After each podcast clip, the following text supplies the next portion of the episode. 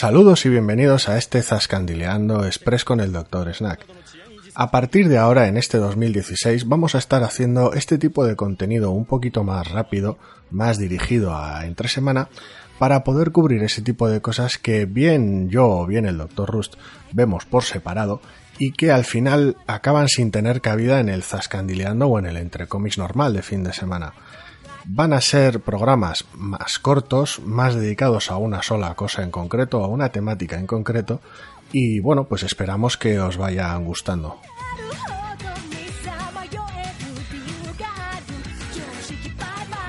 Esta semana, al igual que solía hacer hace algún tiempo por escrito en el blog, me, me, voy a dedicar a un poco cubrir algunos de los capítulos números uno de la temporada anime de invierno.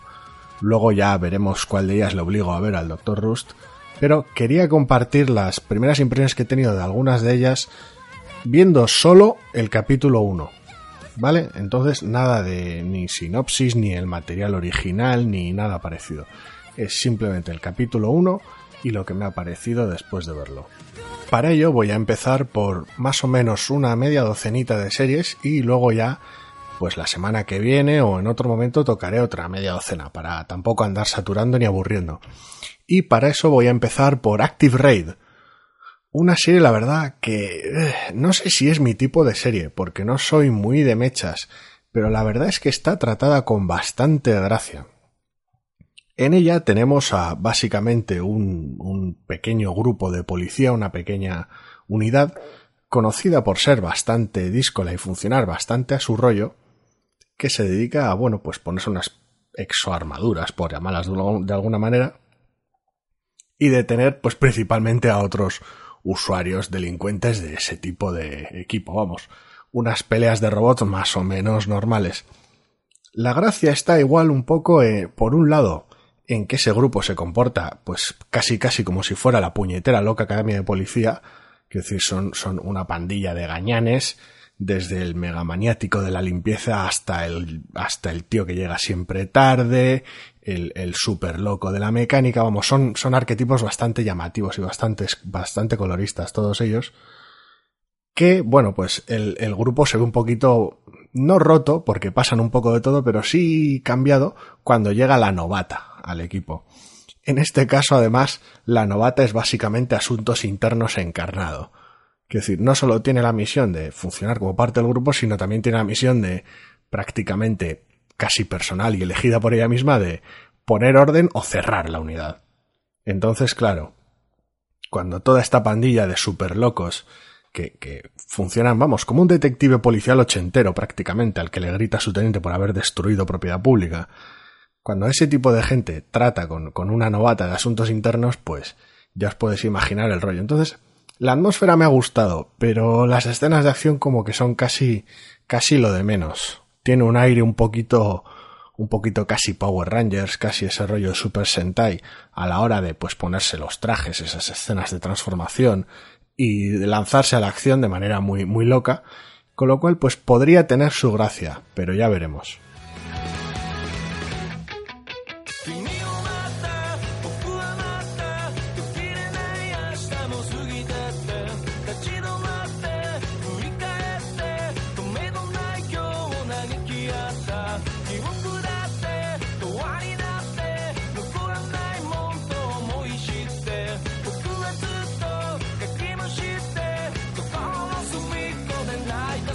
La siguiente serie que nos ocupa es un poquito más complicada de resumir.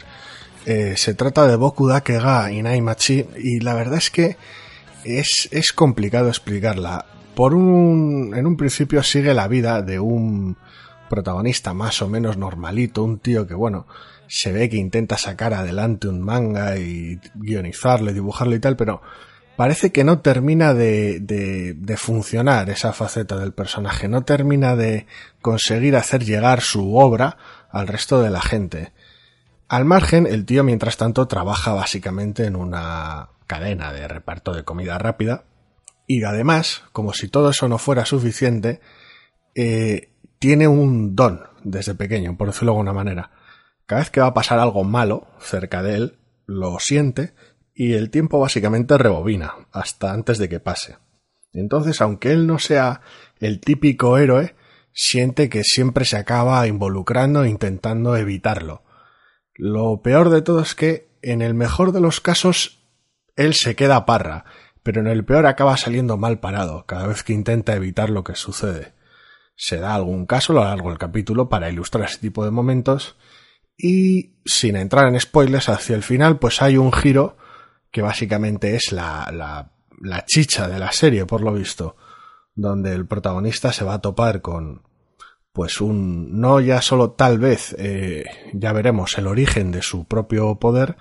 sino un uso de él que no que no que no creía ni, ni tan siquiera capaz de tener lugar. Entonces una serie que empieza más o menos cotidiana y normal enseguida vemos que va girando de manera a ver tampoco drástica porque son 20 minutos y el ritmo está bastante bien logrado pero sí gira bastante pronto hacia el drama. Entonces, no sé hasta qué punto va a haber un misterio que resolver y un trasfondo criminal que resolver, porque la verdad es que la serie hace bastante énfasis en ello en la segunda mitad, pero sí que es posible que, que el asunto tire por ahí. Al fin y al cabo, no se trata literalmente de un día de la marmota, pero sí que me imagino que el protagonista tendrá que desentrañar lo sucedido en el presente, en su presente, en el momento y en el pasado para conseguir evitar que pase pues lo que sucede al final del capítulo. Tampoco se trata de estriparlo, pero vamos, evidentemente nada bueno. Una serie curiosa que posiblemente sea interesante sobre todo si no se alarga demasiado. Tampoco hace falta para este tipo de cosas que se vayan mucho por las ramas, pero que si los giros no resultan demasiado demasiado extremos, podría ser muy interesante. Una de las series, serias entre comillas, por llamarlo alguna, una de las series dramáticas más llamativas que he visto esta temporada.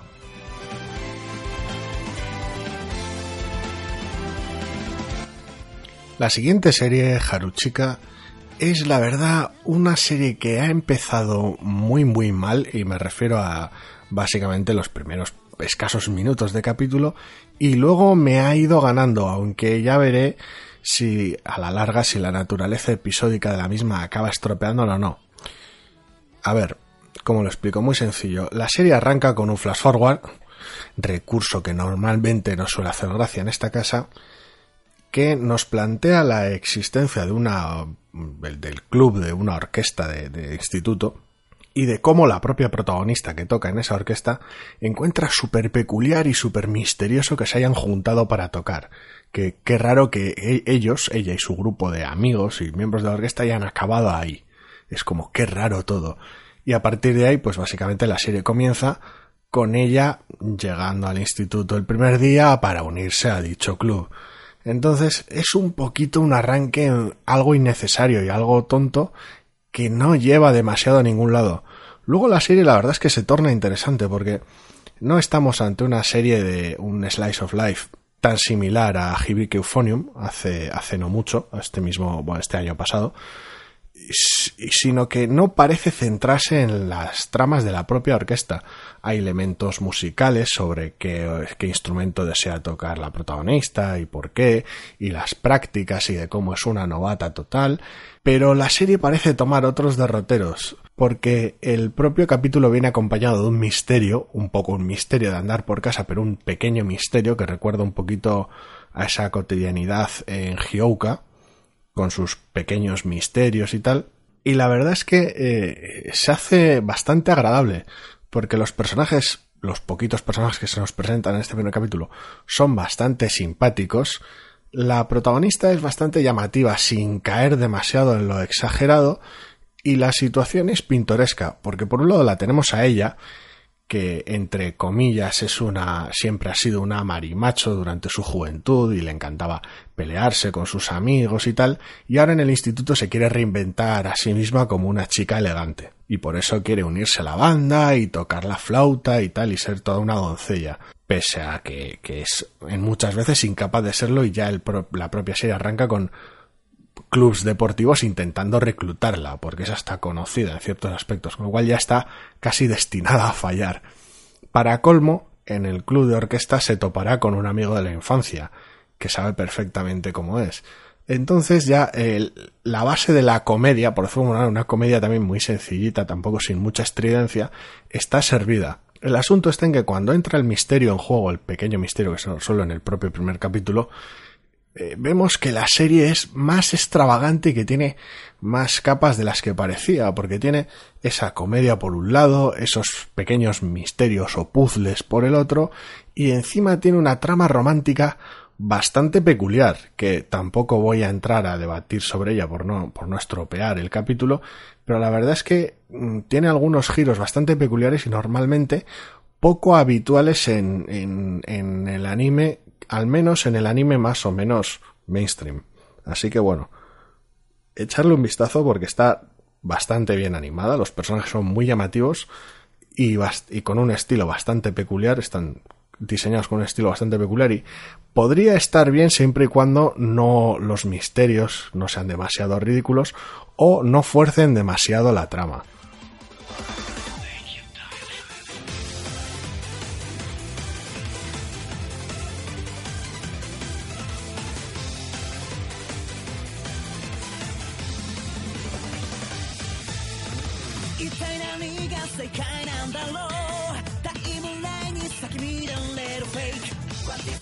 Siguiendo ahora esta vez con una serie bastante más exagerada que la anterior, nos encontramos con Musaigen no Phantom World, una serie a la cual pues le tenía bastantes ganas por debilidad hacia el estudio que la, que la lleva a cabo, Kyoto Animation, y la verdad es que eh, me ha dejado muy desconcertado, quiero decir, recuerda mucho a Kyokai no Kanata en el aspecto en el que tienes básicamente a chavales de instituto tratando con espectros, fantasmas y demás entidades sobrenaturales, pero si aquella era bastante intensita, esta en cambio parece una comedia bastante tontorrona. Eh, se basa básicamente en un mundo en el cual, tras un experimento fallido, un accidente, un evento, lo explican durante el capítulo,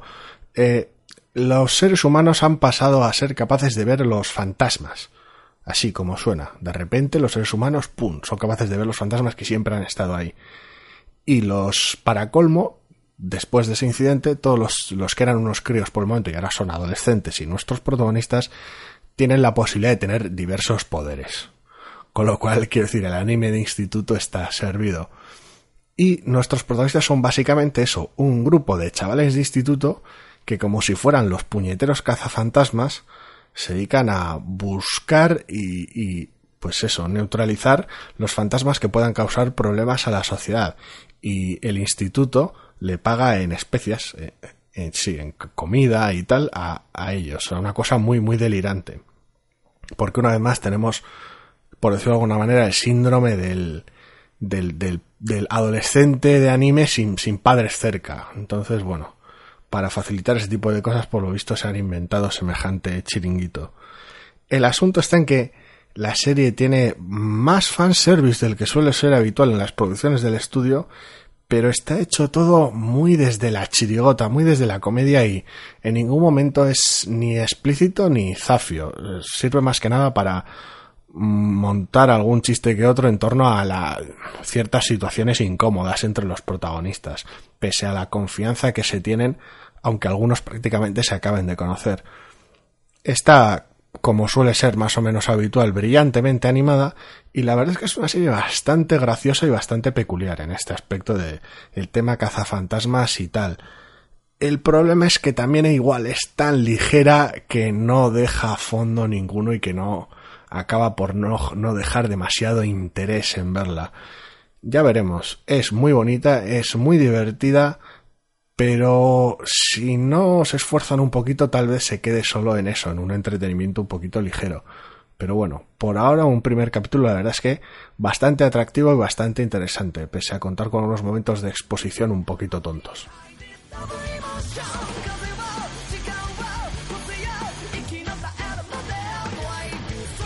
Una serie que va bastante más al grano desde el principio es Prince of Stride, esta vez cortesía del estudio Madhouse, tenemos una serie, tampoco voy a decir peculiar, porque estructuralmente es casi hasta previsible, pero sí que aborda algunos temas de manera bastante simpática. La protagonista es una chica, una vez más de instituto, que después de ver un vídeo desea unirse de forma muy muy fuerte al club de básicamente parkour del instituto. Este es un mundo en el cual los institutos tienen clubs varios de free running y se dedican a competir entre ellos y ella quiere unirse como sea para ser la manager. Porque no, no vamos, ni está en forma para correr ni y la competición por lo visto es exclusivamente masculina. Algo bastante peculiar, pero bueno, ella quiere formar parte de ese mundo como sea porque le parece algo muy bello y tal y cual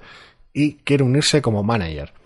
el asunto está que cuando llega al instituto, el club de freerunning de ese instituto, al cual ella ha ido precisamente por ser famoso, ya prácticamente no existe porque drama, que ya explicarán en capítulos posteriores y desavenencias entre los miembros. Es a lo que se alude.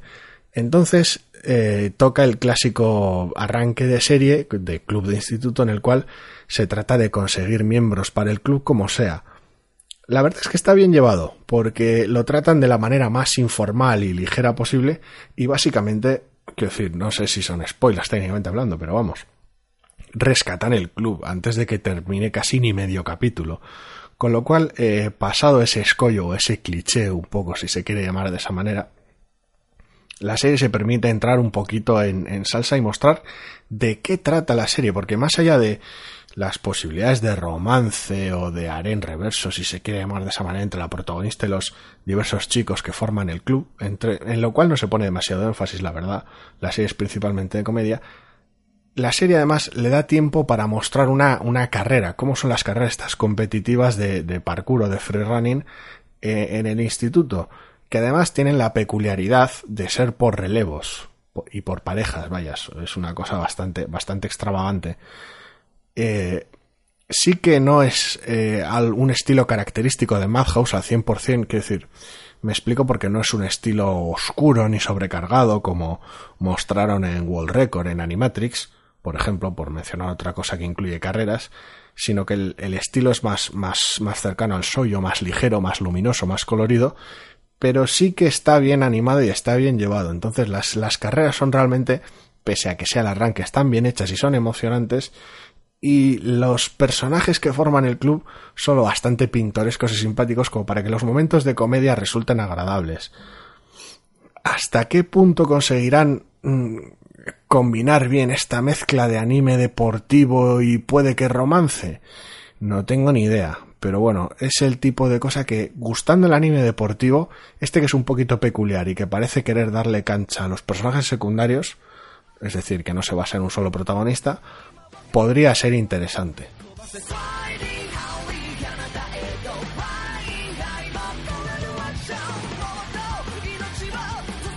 Por último, la serie que nos va a ocupar el final de este Zascandileando Express de hoy eh, se trata de Soyotachi Wako que es básicamente una comedia, o eso apunta en primera instancia, basada una vez más en un instituto. En este caso tenemos un protagonista, un buenazo, un pedazo de pan que básicamente se dedica a ayudar a todo el mundo, sea como sea, porque es, así de majo y así de simpático y demás. Se le da muy bien la gente, es capaz de, de ver enseguida, pues, descifrar las situaciones, ver de qué pie coge a cada uno y hacer que la gente incluso se lleve bien alrededor de él. Es una cosa, una cosa increíble. El asunto está en que en uno de esos momentos de ayudar a gente, eh, atrae la atención de una de sus compañeras de clase, una chica bastante, bastante particular, a la cual le cuesta descifrar y que de buenas a primeras básicamente le pide una cita y que la lleve a un parque de atracciones, o sea, vamos, que le pide una cita y la divierta. Y él, pues, eh, ni corto ni perezoso, se la lleva básicamente al parque de atracciones. El asunto está en que, bueno, pues después de todo un capítulo con el comportamiento un poco peculiar de ella y con el comportamiento, pues eso, pedazo de carne a veces, pedazo de pan de él, eh, la serie revela un poquito su, su trama, vaya. La chica en cuestión es, quiere llevar a cabo un, un, un videojuego, un juego de estos, un, un, un, un sim de citas y tal, y, para ello necesita, por lo visto, un guionista o, bueno, alguien que le escriba los escenarios o, y lo ha elegido a él porque ha sido capaz de, de crear una, una, buena cita en el parque de atracciones, una cita adecuada en el parque de atracciones. Entonces, entre ella, él y bueno, algunos otros personajes secundarios que imagino que habrá quien se cargue del arte y de la música y tal, tenemos una comedia que parece centrarse mucho en, en tener personajes muy muy disparatados y en aprovecharse para explotar tanto algunos clichés del anime como algunos clichés precisamente de dicho tipo de videojuegos. Eh, no sé, no es que esté mal hecha, pero es un producto tan específico que es un poco ese tipo de cosa complicada de recomendar. Si has jugado alguno de ese, algunos de esos tipos de juegos y has visto bastante anime, algunos chistes pues te harán gracia y te resultarán familiares y tal porque el ritmo es bastante bueno. Pero claro, si no conoces demasiado ese tipo de juegos, no conoces en algunos casos la terminología que se utiliza en ese tipo de juegos o en ese mundillo en general, eh, va a haber muchas cosas que te van a pillar por el flanco. Entonces no termina de... Vamos, es para un público muy específico, no es que sea malo, pero sí que es, está muy limitado, por, por, al menos por ahora en su aspecto cómico.